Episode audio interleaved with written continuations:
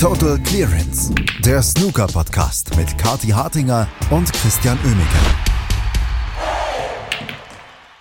Normalerweise sind die Viertelfinals eines Turniers die beste Session. Normalerweise stinken die Halbfinals und das Finale eventuell mal ein bisschen ab hinter den Viertelfinals, sagte Christian Oemeke gestern und kriegt hm, naja, ein bisschen aufs Maul, wenn man so möchte, von den grandiosen Halbfinals bei den Welsh Open, die es gestern gab, über die wir reden müssen und über die beiden Finalisten natürlich, die sich in wirklich fantastischen Matches durchgesetzt haben. Und das tun wir hier am Sonntagmorgen bei Total Clearance mit Kathi Hattinger. Guten Morgen, Kathi. Guten Morgen, Christian. Ich sag's dir, ich habe jetzt schon den, ähm, den Champagner aufgemacht. Also ich war ja gestern ein emotionales Bündel schon, dadurch, dass Martin O'Donnell in seinem ersten Langdistanz-Halbfinale war. Und jetzt hat er es noch gewonnen. Christian, jetzt ist er in seinem ersten Finale. Der Martin O'Donnell. Ich, also ich bin, ich, mich kannst du eigentlich vergessen. Ich glaube, du musst es heute alleine machen. Ach Gott, wie schön. Das ist lustig, dass du das sagst, weil mich, äh, mir, mir haben gestern zwei Leute unabhängig voneinander viel Glück gewünscht beim äh, Versuch, dich wieder einzufangen im Podcast heute. Echt unabhängig jetzt? voneinander. Also, äh, du, das ist bekannt, dass du heute ein bisschen emotionaler sein wirst. ja, aber tatsächlich, also ich meine, nur um das nochmal von, von ganz vorne aufzurollen, oder? Ich meine, der Martin O'Donnell, wirklich, also ich verfolge seine Karriere seit dem ersten Snooker Berger Classic 2012, ähm, dass er da gewonnen hat. Dann hat er dadurch das geschafft, die Q-School bezahlt zu bekommen. Ne? Das war das Preisgeld damals quasi für den, für den Titel. Und dann hat er sich ja direkt über diese Q-School im ersten Event qualifiziert für die Tour. Und da wusste ich schon, das ist ein krasser Typ. Ähm, und dann hat man den natürlich mal getroffen, ne, bei den ganzen PTCs und so weiter, die es damals noch gab. Ähm, und der Martin O'Donnell ist einfach ein herzensguter Mensch. Wie ich gestern schon gesagt habe, jemand mit, mit Herz und Hirn, aber auch ähm, mit dem man sich gut unterhalten kann über den Sport, über das, was gerade so passiert, über Entwicklungen. Ähm, und der ja, ein super Familienmensch ist, einfach ein, ein super lieber Kerl, bodenständig, mit dem Herz am rechten Fleck und gleichzeitig ein wahnsinnig guter Snookerspieler der aber auch immer gerne unterschätzt wird. Ne? Dem drückt man sehr gerne den, ja gut, der spielt halt so langsam Stempel auf. Ähm, und das kann er auch und das macht er auch oft. Ne? Das will ich jetzt nicht wegreden, aber er ist halt auch eine absolute Breakbuilding-Maschine, ähm, wie er jetzt wieder zeigt. Ne? Das, das hat man in Ansätzen schon am Anfang der Karriere gesehen. War so, wow, ne, der hat dieses Mark Selby taktische, der hat aber auch die Fähigkeit, ähm, so richtig Breaks zu machen, wie eben Mark Selby auch, auch wenn man das gerne mal vergisst. Und jetzt zeigt das wieder so richtig, auch nachdem er ein Jahr zuvor jetzt noch gar nicht wieder auf der Tour war, ne, sondern ja die Q-Tour gespielt hat und so. Und jetzt ist er einfach hier im Finale, in seinem ersten großen Finale. Und da kommt er da raus. Ne, gestern ja schon One-Table-Setup mit Walk-on Christian. Ja, und den großen Scheinwerfern und allem. Und ach Mensch, unser Martin O'Donnell einfach im Finale jetzt. Also wie man vielleicht in Ansätzen heraushört, Kati freut sich, dass Martin O'Donnell das Finale erreicht hat hier in Wales in einem wirklich äh, spannenden Match gegen Elliot Slesser. Der Beginn in dem Match war noch recht nervös, muss man sagen. Haben beide so ein bisschen vielleicht auch äh, registriert, dass sie hier im Halbfinale stehen und was das für eine Riesenchance ist. Aber so spätestens, naja, ab dem dritten, vierten Frame war das Thema durch und dann lief auf beiden Seiten die Breakbuilding-Maschine und ja, hat das für ein richtig spannendes Halbfinale sorgen lassen. Absolut. Ja, also am Anfang, Christian, dachte ich auch, ne, meine Güte, da hat der Martin O'Donnell auch ganz schön viel Fehler gemacht und also da wirkte er schon ein bisschen nervös und so. Na, aber er hat sich dann gut reingekämpft und direkt im zweiten Frame war der absolut klinisch zur Stelle. Dann, ähm, nachdem er Elliot Slesser ehrlicherweise den ersten Frame mehr so aufgedrängt hatte, ähm, hat er sich dann den zweiten geholt und dann kam schon die 78. 78 im dritten Frame, dann war ich schon wieder beruhigt, dann war ich abgeholt. Ehrlicherweise hätte er auch den vierten Frame holen müssen. Dann hat er jetzt erst eine 82 gemacht, auch super. Ne, da war ich dann schon wieder ein bisschen beunruhigt. dann dachte ich mir, oh Gott, ne, jetzt, also eigentlich hätte er 3-1 führen müssen, aber jetzt ist es, ja gut, Elliot Lester dann aus seiner ersten Chance dann, boom, 82. Aber dann, dann hat Martin O'Donnell doch nach dem Interval nämlich die Nerven behalten und wurde dann immer besser und immer stärker. Und auch seine Safeties, oder Christian, seine Safeties. Elliot Slesser hatte Probleme mit den Safeties. Muss man auch sagen, hat er selbst auch direkt gesagt im Interview danach, äh, was auch wirklich aufgefallen ist. Ähm, er hat es nicht geschafft, den Spielball wirklich an die, an die Bande oben zu legen. Ja, das, das hat nicht ganz funktioniert. Der hatte dann nie so die richtige Länge und es ging alles immer so ein bisschen schief. Um, und Martin O'Donnell dagegen on point mit den meisten seiner Safeties und zwar ohne, dass er so lange nachgedacht hat. Ja, also der war wirklich bei, gut am Schluss bei 28 Sekunden durchschnittlicher Stoßzeit, aber zwischendurch auch mal bei 27. Also das ist schon für ihn so knappe 10 Sekunden schneller, als, äh, als wir es auch schon gesehen haben. Also sehr schön und flüssig und, und die Safeties und die Breaks und die hatten beide so eine ganz andere Herangehensweise an dieses Halbfinale. Und das hat es auch so unterhaltsam gemacht. Also jetzt unabhängig von mir, das musst du jetzt bitte auch gleich nochmal sagen, damit die Leute das auch glauben. Und ich denke, ich äh, bin hier nur in meinem Gefühlswahnsinn ähm, als Martin O'Donnell Mega-Fan. Nee, die haben ein sehr unterschiedliches Snooker gespielt in diesem Halbfinale. Deswegen super unterhaltsam. Ähm, Elliot Slesser hatte Probleme nicht nur bei den Safeties, sondern teilweise auch beim Positionsspiel, bei der Spielballkontrolle. Dafür mit Rettungsbällen, mit Reparaturbällen allererster Sahne. Da hast du ständig dann irgendwie applaudiert. Ne? Also, wow, wo kam denn das wieder her? Und hat so seine Breaks am Laufen gehalten. Martin O'Donnell eher weniger mit den super spektakulären Bällen, dafür mit dieser Kontrolle im Spielball, sodass er die gar nicht spielen musste, die, die spektakulären Bälle, weil er das doch relativ gut einfach immer getimed hatte. Alles.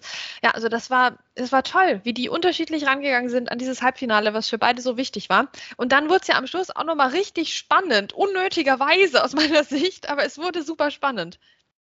Es wurde nochmal spannend, denn Elliot Slesser, der lag 3-5 hinten. Martin O'Donnell hatte das Match im Griff und dann kam nicht nur eine gute 95 von Slesser aus der ersten Chance heraus, sondern er holte sich auch den zehnten Frame, so aus der zweiten, dritten Chance. Da ging es ein bisschen hin und her auf beiden Seiten. Martin O'Donnell nutzte da seine Möglichkeiten nicht. Ähm, und Elliot Slesser machte dann eine 65 und auf einmal ging es in einen Decider, mit dem man zu dem Zeitpunkt eigentlich nicht unbedingt gerechnet hat. Aber, und äh, da darf ich dann jetzt äh, vielleicht in in Capital Letters einen Tweet zitieren, wie ein Profi beendet Martin O'Donnell das Match, Kati. Ja, wie die Top-Leute das machen, Christian. Voll im Trend. Century Break im Entscheidungsframe. Der hat alles abgeräumt. Ich meine, was willst du im Entscheidungsframe? Was sagt das Phrasenschwein? Genau eine Chance möchtest du im Entscheidungsframe. Wie viele hat er gebraucht? Eine. Ja, und das, nachdem er doch gewackelt hatte, die zwei Frames zuvor. Da, da hatte man sich schon gedacht, meine Güte, gegen Luca Brissell ja auch am Schluss so. Der letzte Schritt über die Ziellinie ist der schwerste. Aber dann in diesem Entscheidungsframe, als es um alles ging, da hatte er diese Chance vor sich. Und es sah so aus, es, der Tisch sah möglich aus, ne? sah machbar aus, dass er den jetzt leer räumt. Aber das musst du doch erstmal machen. Christian, das musst du doch erstmal machen. Da eine 126 im Entscheidungsframe. Ich saß da, ich am Zittern. Ne? Er hingegen, alle Bälle, ja, also wie von der Schnur gezogen, so kontrolliert, so perfekt. Das, da hat nichts gewackelt, da war alles äh, wahnsinnig gut.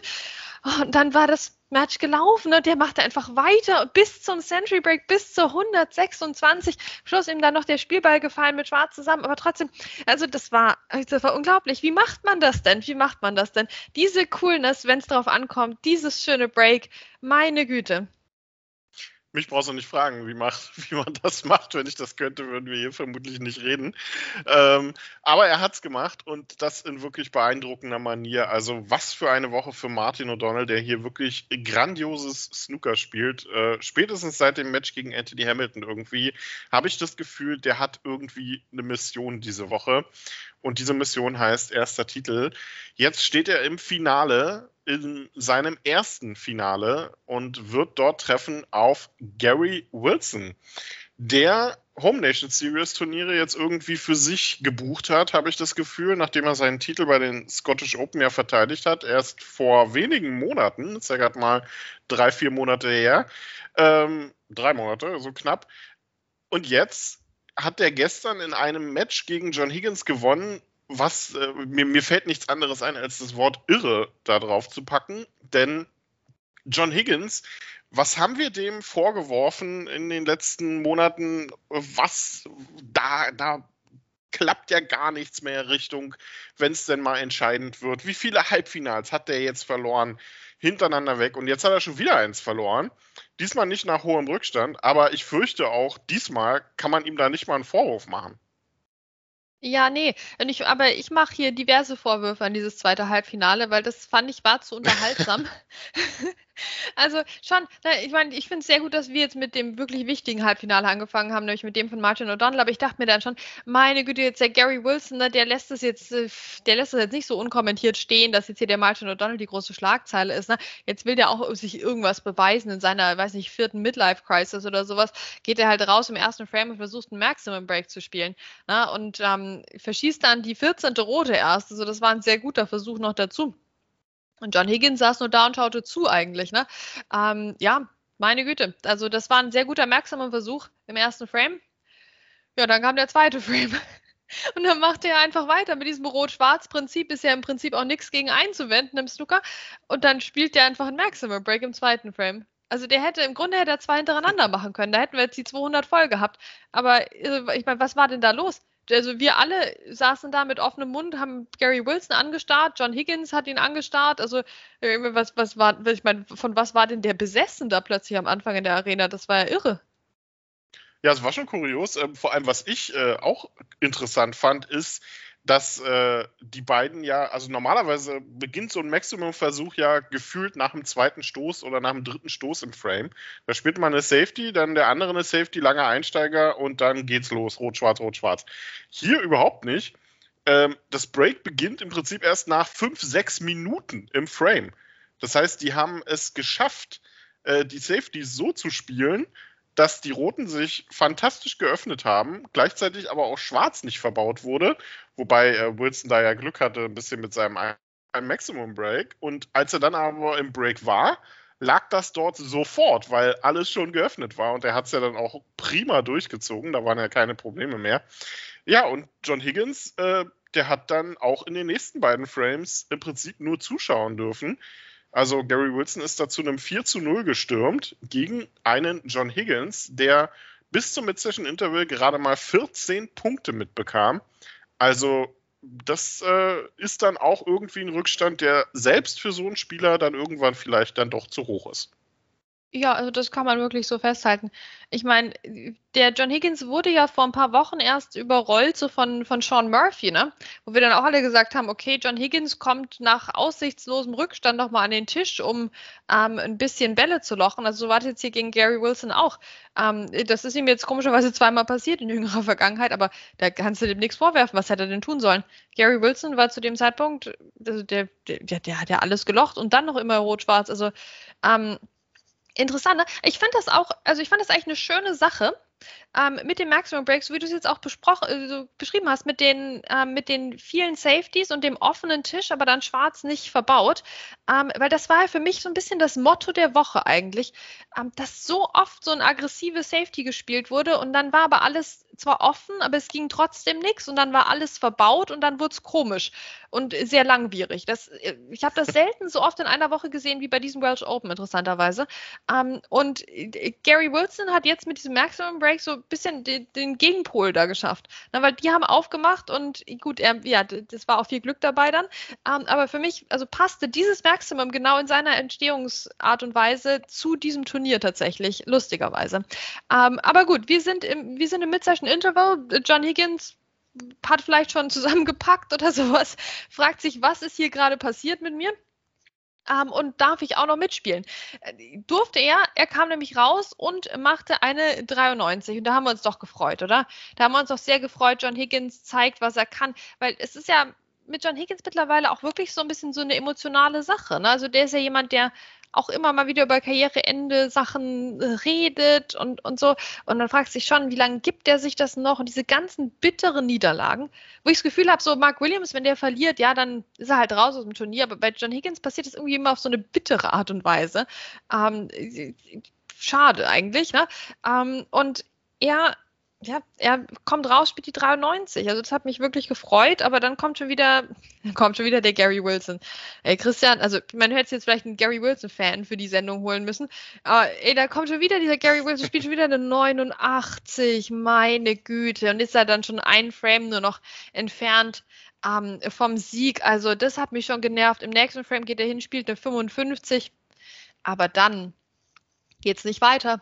Und dann kommt John Higgins und haut noch mal so ein John Higgins Frame raus oder dann räumt er ab mit der 69. Das war sau cool. Das hat mich gefreut, weil wie gesagt, wir sind im Moment bei John Higgins irgendwie dabei, so John Higgins Momente zu sammeln. Mehr jetzt vielleicht als Titel oder, ähm, oder auch Siege. Das ist zumindest meine Herangehensweise. Ich sammle John Higgins Momente. Das war einer im siebten Frame. Wow. Erstmal einen Gary Wilson-Fan finden.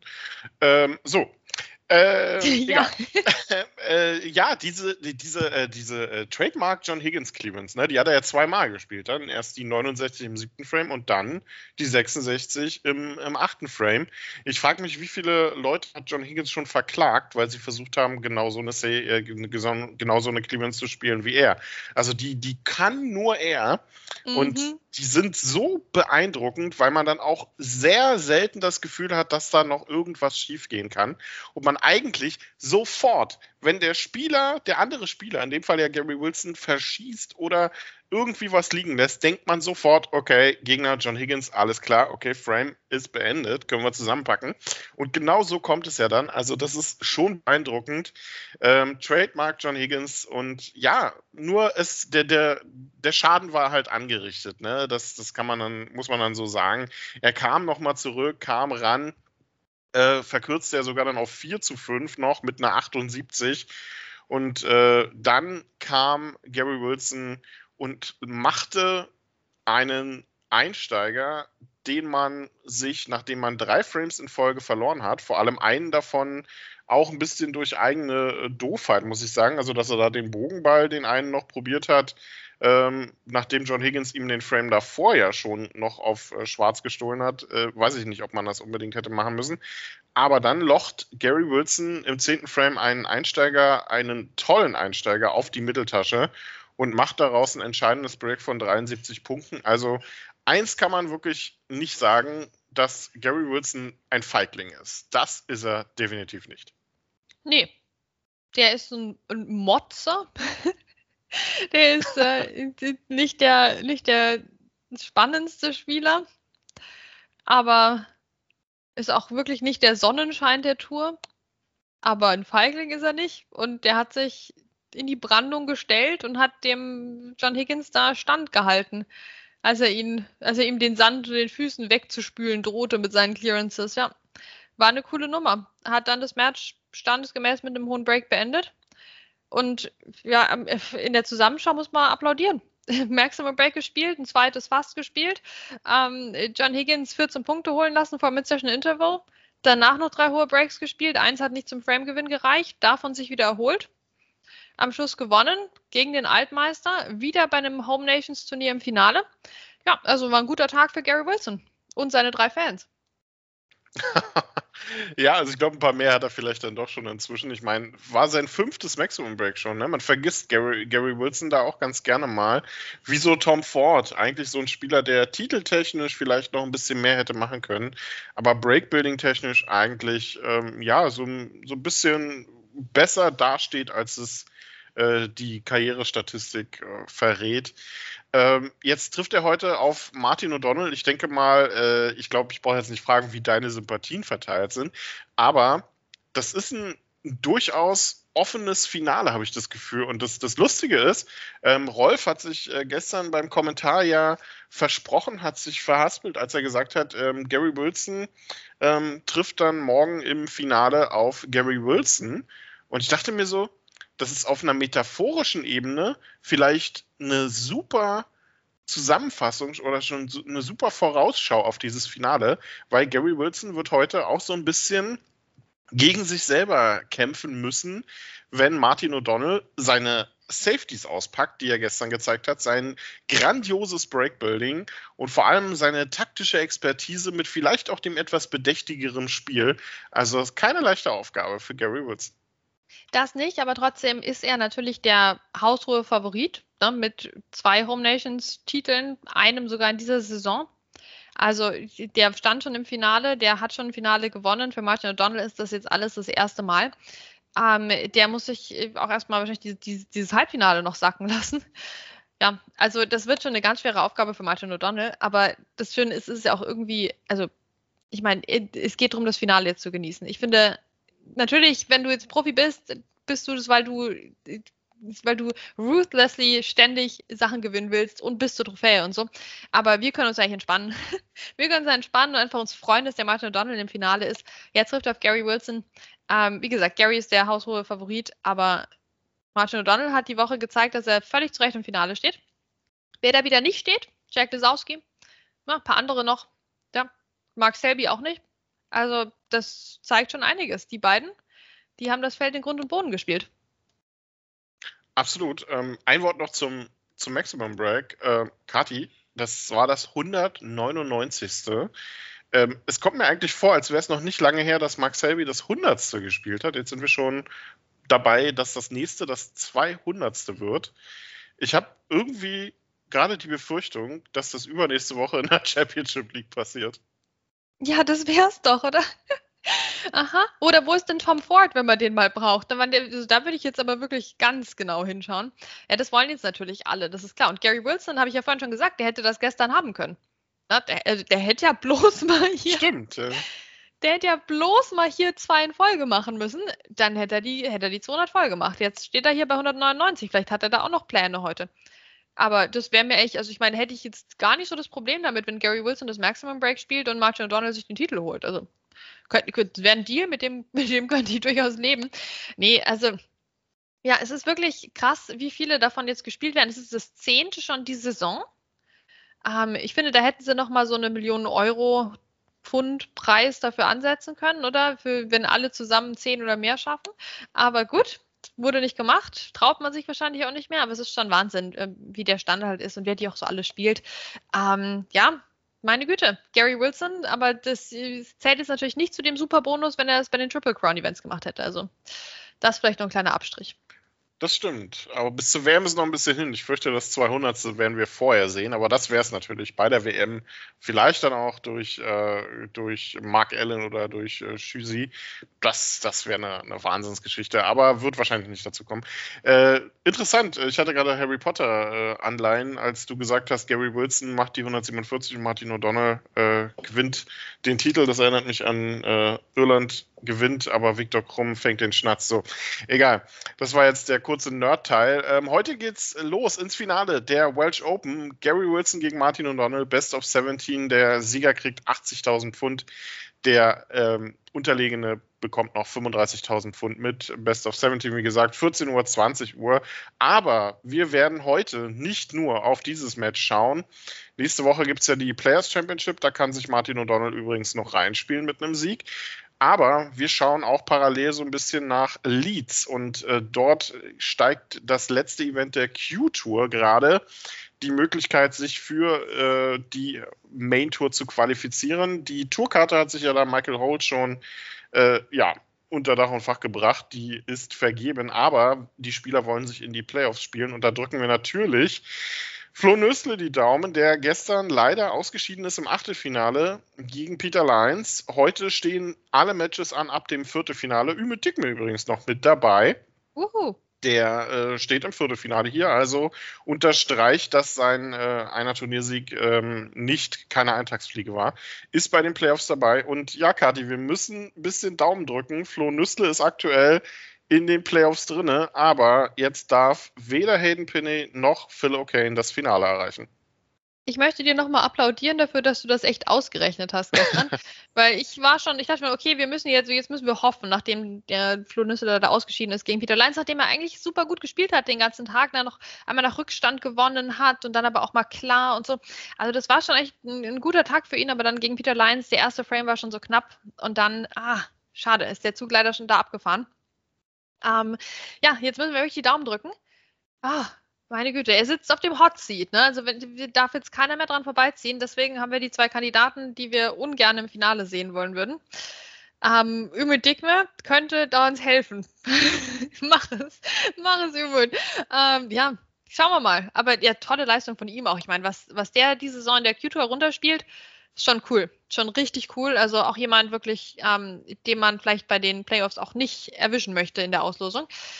Ach, ja, spannend wieder dieses Wochenende. Also ich bin heute, ich bin ein emotionaler Ball. Ähm, ich, ich weiß gar nicht, wohin mit mir. Ich drücke überall die Daumen. Martin O'Donnell und Flo Nüssle. Der Martin hat den Vorteil, dass er es selbst in der Hand hat, in gewisser Weise. Aber wenn Gary Wilson rausgeht und wieder seine äh, drei Maximum-Versuche hintereinander spielt, dann äh, ja gut. Aber Martin O'Donnell ist im Finale. Er ist im Finale. Oh, bei den Welsh Open. Was für ein Märchen. Jetzt genießen. Genießen, Christian. Das werden wir tun und wir werden natürlich auch über die Ergebnisse dann sprechen. An dieser Stelle hier Martin O'Donnell und Gary Wilson bestreiten das Finale der Welsh Open heute ab 14 Uhr und wir hören uns demnächst wieder hier. Kathi und Chris sagen Tschüss, bis zum nächsten Mal bei Total Clearance. Total Clearance, der Snooker Podcast mit Kathi Hartinger und Christian Oemeke.